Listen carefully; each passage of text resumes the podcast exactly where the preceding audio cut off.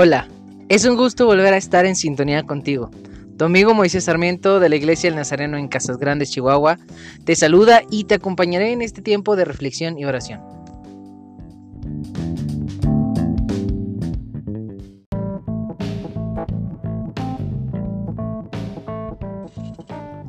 Justicia. Hay una frase que me gusta mucho y dice así, para los demás quiero justicia, para mí quiero misericordia. Y es que cuando hablamos de justicia, regularmente se piensa que es todo lo que me beneficia a mí según mis derechos. Hoy explicaremos brevemente lo que es la justicia divina. Pero antes, te comparto el versículo de paz que se encuentra en Salmos capítulo 111 versículo 3. Gloriosas y majestuosas son tus obras, su justicia permanece para siempre. Querido amigo, es bueno saber que la justicia de Dios es para siempre. Este es un motivo más por qué alabarlo. Si tú quieres puedes pausar este podcast y cantarle una alabanza a Dios para agradecerle su justicia.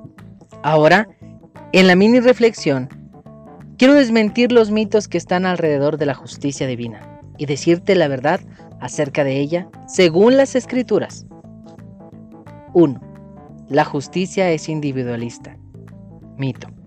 No solo vela por los intereses personales, esta vela también por los intereses generales. Según, fíjate bien, Mateo capítulo 5, versículo 6, dice que es para todo aquel que tenga sed o hambre de ella, de esta justicia divina. 2. La justicia llega a la vida de cualquiera. Mito. En Mateo capítulo 6, versículo 3 dice que esta es para los que la buscan, únicamente para ellos. 3. A veces, muchos piensan que la justicia de Dios no llega.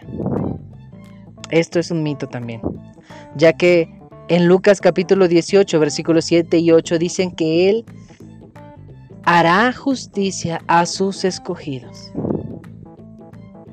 Y por último, otro mito es que la justicia únicamente tiene que ver con Dios. ¿Te digo algo, amigo? Solo Dios actúa con justicia perfecta. Esto es correcto, sí, pero Dios espera que sus hijos vivan e imiten su justicia también.